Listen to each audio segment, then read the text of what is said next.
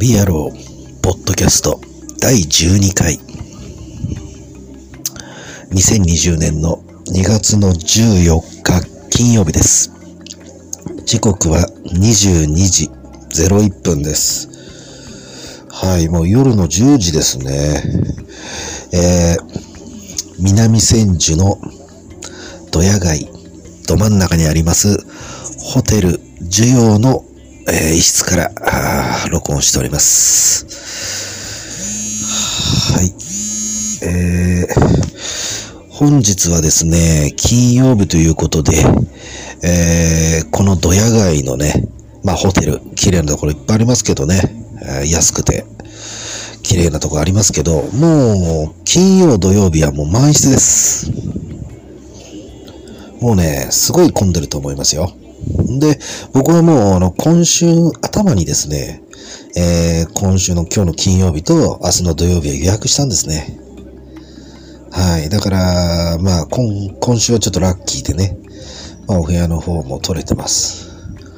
先週大変だったな先週はもうあの、1日2日ごとにもうどんどんどんどんホテルをね、似たような値段のホテルをこう、転々としてたので、予約がなかなか取れなかったりとか、あとどうせ泊まるならね、あの、まあ、いろんなところに泊まりたいなっていうのもあったので、結構転々としてましたけど、まあ、そういう中でも一番ね、良さそうなところを、が、まあ今僕は候補1としてはここですね。まあ候補何個かありますけど、はい。あの何個かあるうちの一つはここですね。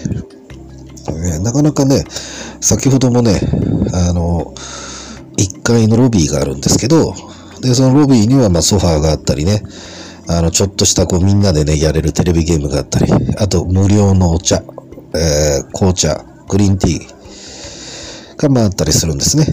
はい。で、まあそこにね、喫煙所があったりしててね、僕はまああの、先ほどロビーに行った時に、えーと、フランス人のね、えー男性の方がいらっしゃって、で、僕が、まあ、気楽、まあ、気気楽にですね、声かけたんですね。どちらのから来られたんですかって。僕は、まあ、英、まあ、日本語で言ったら、フランスですって日本語で喋るんですね。で、いや、日本語ね、まだね、本当にね、あの、覚えたてなんだけど、非常に元気でね、あの、好感の持てる方でしたね。うん、で、まあ、日本のね、あの、文化がとにかく好きで、まあ、イケメンなんでね、すぐに日本人の彼女を作ろうと思えばできると思いますけど、でちなみに彼は3ヶ月間日本にいるということらしいですね。だからすごい長期滞在で日本にいらっしゃる。まあ、フランスの方は日本にね、90日間、まあおそらく多分ビザで入れるんで、まあ目いっぱい言おうと思ってるんですね。で、その間に大阪行ったり、京都行ったり、北海道行ったり、いろいろする予定みたいですね。はい。かなかね、あのー長期滞在ですね。お金の方かかると思うんですけどね、結構ね。ホテルだの、ここの宿泊費用だけでもね、結構、1日まあ3500円といえどもね。彼も2週間前から泊まってるって言ったから、ここに。だからもうそれだけでも14日でしょうん、だから約1ヶ月間ここ泊まるんだよね。そうすると結構な費用かかってるはずなんだけど、結構ね、やっぱさすがフランスの方ですね。お金持ってますね。はい。で、まあそんなことがあったりとかしてね、なかなかこのホテルは楽しげです。はい。で、まあ今日明日ともうめっちゃ混みますからね。えー、だ僕もちょっと、それこそ、来週ね、えー、またここで一週間いるのか、それとも来週一週間、あのー一週間経つ前に海外に飛ぶのか。まあ何にしてもちょっと僕ね、日曜日にはここをチェックアウトしないといけないので、えー、まあ日曜日以降はですね、また別のホテルにちょっと変わると思います。ね。はい。まあそういうことでね、まあそんなホテルなんですが、今日はなんと、あのー昨日話し、あの、ポッドキャストで話した、あの、いや、根津、日暮里、谷中、あの辺りをね、実は今日行ってきたんですね。でね、今日ね、僕ね、初めて行ったのはね、谷中銀座。谷中銀座に行ってきましたよ。東京芸大のね、あの、上野からずっと来て、東京芸大の裏の方ずっと回って、いろんななんか博物館とか美術館とかいっぱいあってね。で、その裏からずっと行って、で、しばらく行くと、谷中銀座、あの、いわゆる日暮里駅じゃない谷中銀座の反対側からね、入ってったんですよね。うん。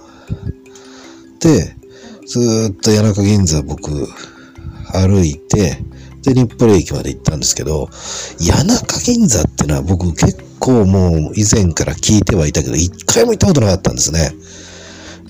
結構期待してた。やっぱ根津、根津といえばね、あの、谷中銀座っていう僕の中でイメージがね、やっぱりあと谷中、ね、あと谷中のあの霊園とかありますよね、でっかいね。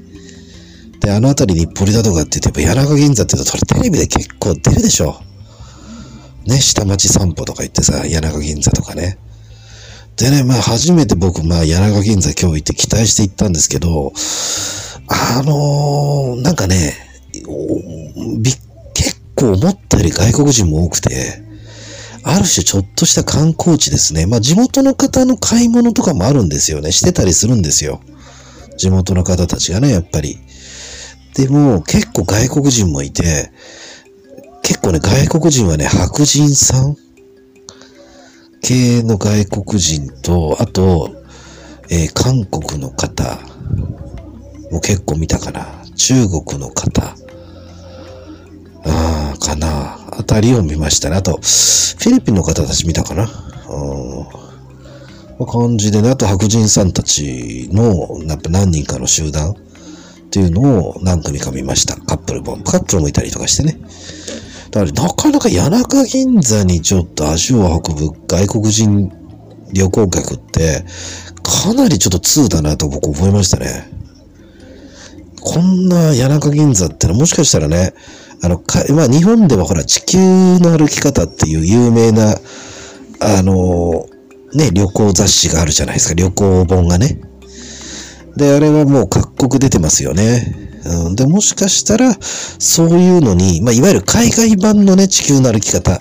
まあ、地球の歩き方自体は日本のものですけど、海外ではですね、ロンリープラネットっていうね、あの、いわゆる地球の歩き方の外国人バージョンみたいなね。っていうのが、あの、海外では有名なんですよ。ロンリープラネットっていう。もう、旅行といえばロンリープラネット。日本も旅行本といえば地球の歩き方。みんな知ってますよね？地球の歩き方って言えば。ってぐらい海外では有名なのがロンリープラネットなんですけど、もしかしたらそれの日本編のね、あの、まあそれも一冊ごとに日本とかね、中国とかね、アメリカとか、まあその一冊ごとに全部違うんですけどね、地球の歩き方と一緒で。うん、で、そこにもしかしたら谷中銀座変えたのかもしれないね。あれだけ外国人がいるっていうのはですね、ちょっとびっくりしましたよ。もっとローカル感いっぱいなのかなと思ったら、もう結構、結構な観光地化してて、あのー、もう、びっくりしましたね。中東の方もいたな。うん。なかなか、でね、ちょっとあとね、もう一つ僕ね、思ったのはね、思ったより谷中銀座短かった。僕は、あの、どっちかっていうと、まあ、僕はちなみに生まれが品川なんですね。まあ、生まれも育ちもまあ品川なんですけども、品川といえば、東市銀座商店街とか、武蔵小山商店街っていうのが、まあ、別に近くはないけど、やっぱイメージとしてはそういうイメージなんですよ。ね、あれってものすごい長くて巨大でしょ？で、俺そういうイメージで言ったら、谷中銀座ってめちゃめちゃ短いんですね。で、正直、え、マジで？と思って。こんだけ？え、こんだけ？これが俺が、なんかちょっとこう、夢にまで見ていたという、まあ、それはちょっと嘘ですけど、まあ結構、期待していた、これがあのテレビで見ていた谷中銀座かと。もっともっと期待してたのに、何この表紙抜けはっていう感じでしたね。正直僕の感想からしたらね。うん、ちょっとやっぱ武蔵小山商店街とか、ね、あの、東市銀座商店街とか、ああいうちょっと、まあ、イメージしちゃうと、びっくりするぐらい短いし、うん、まあだからちょっとした下町の観光スポットって感じですかね。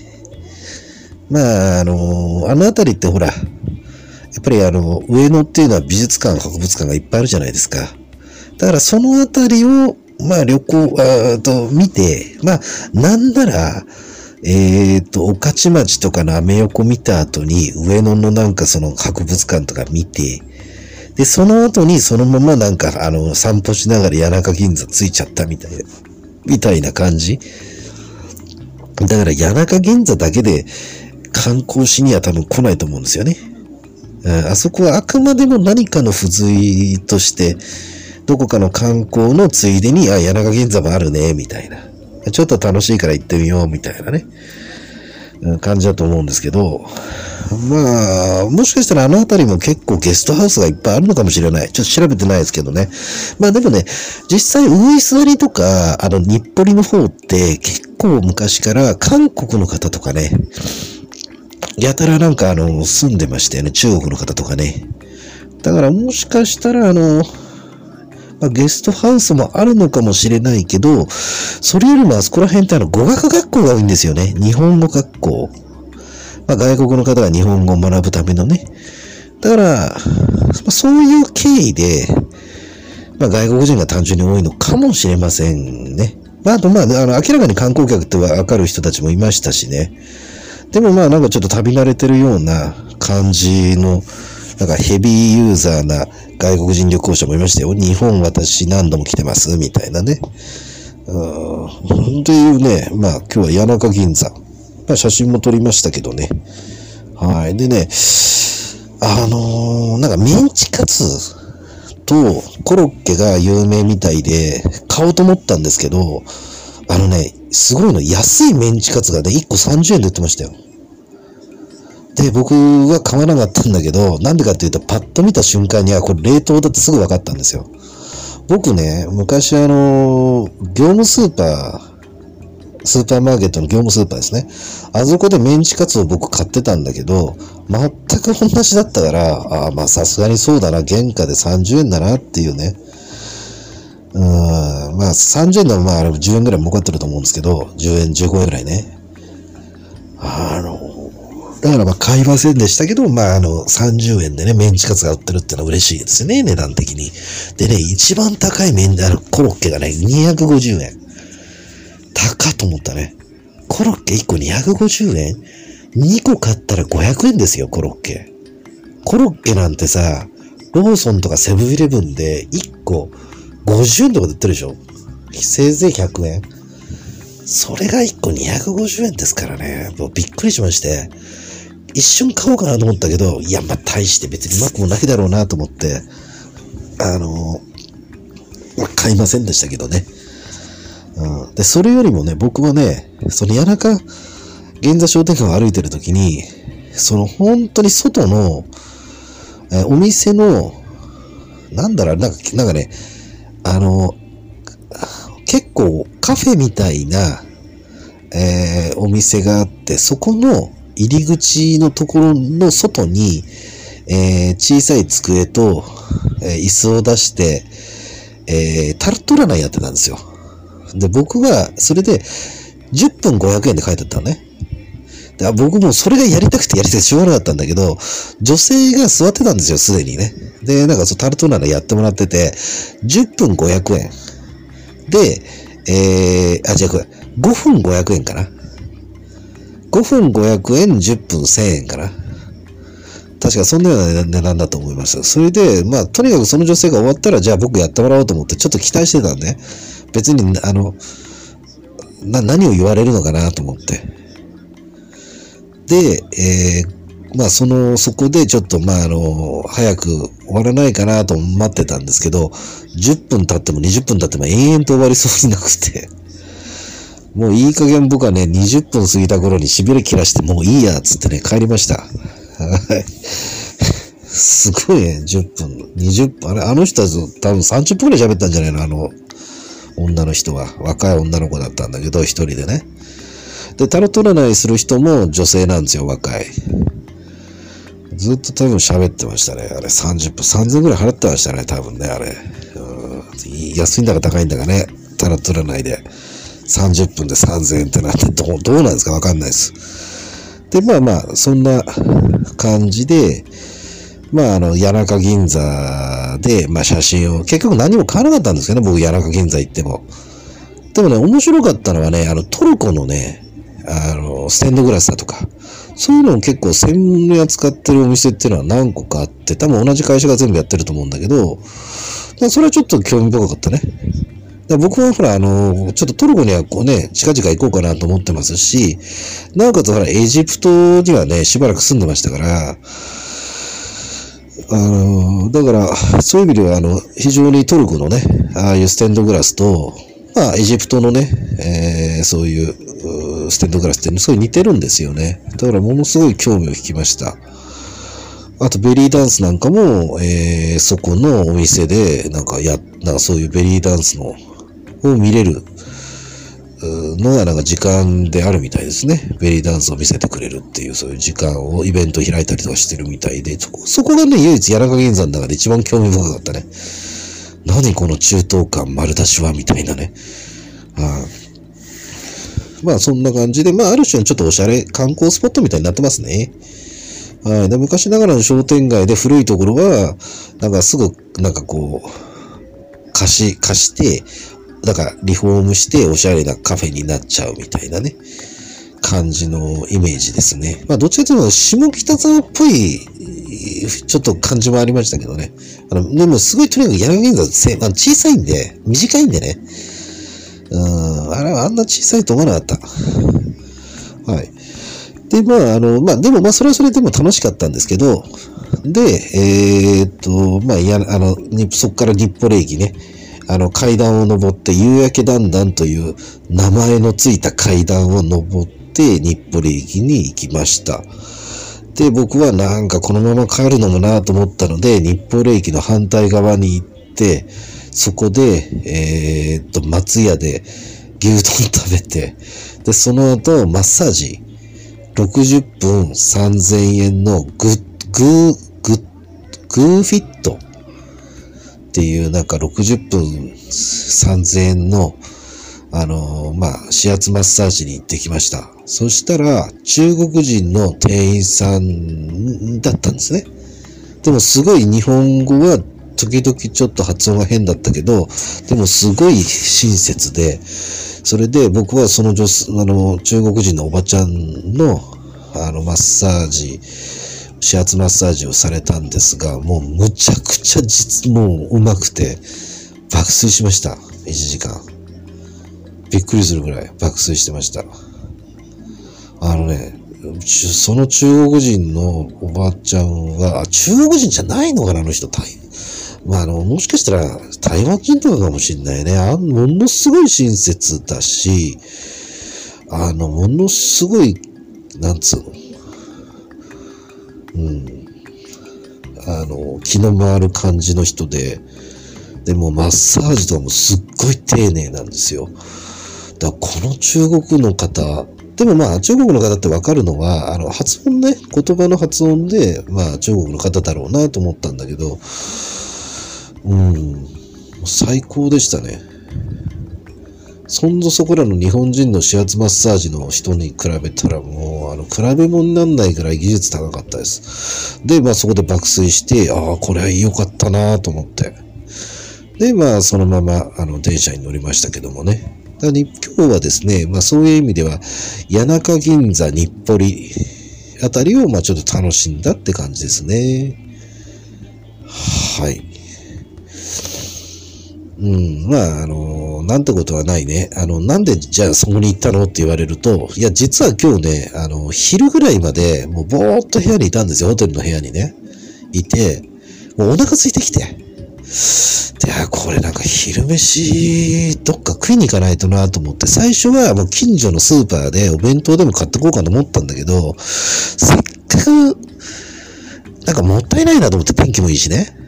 うん、だから、どっかなんかな、行く、行く場所ないかなと思って、でも浅草はもう何十回もうね、近くだから、浅草もう何十回も行ってるんで、まあ、浅草にまた行くのもなと、まあちょっと思ったりして、うん、で、まあ、あの、考えた末、あ、そうだと、昨日寝ずに行ったから、ね、あの、東大のあっちのね、根津とかあのあたり、すごい、僕好きなんで、あ、今日はじゃあちょっと根津の方、ちょっと、あの、またね、あの、谷中の方とかちょっと散策してみようと思った時に、あ、そうだと。谷中商店街って有名だったなと。であ、せっかくならまあね、また日本にいつ帰ってくるかわかんないし、今のうちにちょっと行っとこうと思って、それで谷中神社、ね、谷中商店街行ってきました。うん。まあそんな感じで、まあ谷中銀座で昼飯食おうみたいな感覚でしたね。どっちかというと。でもまあ結局のところ谷中銀座で食う場所別にあるけど、僕が食べたいものはなくてカフェとかばっかり。あとベンチカツ高いし250円とか。あの、コロッケがか。で、メンチカツ30円だったけど、30円のメンチカツは絶対冷凍だからと思って、そんなの食べてもしょうがないと思って、まあ、結局、まあまあ目で楽しみながら、まあ結局、日暮里駅のね、松屋に駆け込みました。はい。で、その後は、あの、日暮里駅の、あの、指圧マッサージに行きました。あの、今、あれですね、指圧マッサージって昔は、あの、ちなみに僕の言う昔っていうのは20年ぐらい前だけど、15年前とかね。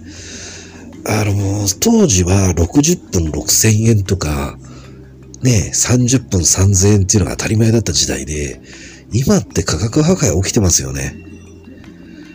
もう60分2980円、3000円でしたからね、今日ね。で、僕は正直期待してなかったんですよ。60分3000円？最近増えてるな、この手の店が。じゃあちょっと一回行ってみようと思って、何の期待もせずに行ったんですね。そしたら、むちゃくちゃもう、すごかったですね。多分中国人のね、店員さん。台湾人なのかなまあ、はっきりわかりませんがね。はい。まあ、そんな感じの一日でございました。えー、まあ、あの、本当に、もう明日、明後日ぐらいには、僕自身が、えー、今後、どうするのかっていうその身の振り方を本当にもう決めないといけない時が本当についに差し迫ってきまして、まだ未だに今日現在もどう、どこに行こうか、全く自分でもね、あの、見当もつかないです。でもまあおそらくもうトルコに飛ぶけどね。ここまで来ると。だってもう日本にずっといてももう拉致開かないからね。ずっと毎日ホテル暮らしして、ね。あの、もうぼーっとやってんじゃもう意味ないから、僕は、もう僕の本業はほら、バックパッカーですから、ねえ僕の職業ですからね。私は、あの、おじさんバックパッカーという職業ですから、自称。自称おじさんバックパッカーですから。だからもう、本当にね、あの、年末年始に、まあ、それこそね、韓国、中国、香港、だけですよ。で、1月のさ、まあ、半ば、12だか11だか、それぐらいに帰ってきてよ。まあ、2、3週間ぐらいよ。それで2週間ぐらいですか。まあ、3週間ですかね。うん、3週間その時に旅行行ったっきり、ずっとあと日本でいます。ね。だからもう、まあ、普通だったらね、年末年始に3週間も旅行行って十分ちゃんと 言われるかもしれないけど、僕の場合はもう、あの旅行、僕からバックパッカー旅行を取ったらもう何も残らないんですよ。うん、だからそのわけのわからないおじさんバックパッカーというその肩書きにね、もうすがっていくしかないんです。だからまあ、ね、張ります。あ、ごめんなさい。あくびが出ました。まあそんなね、感じなんですよね。はい、ということで、あの、またね、えー、次回録音します。ということで、谷中商店街でした。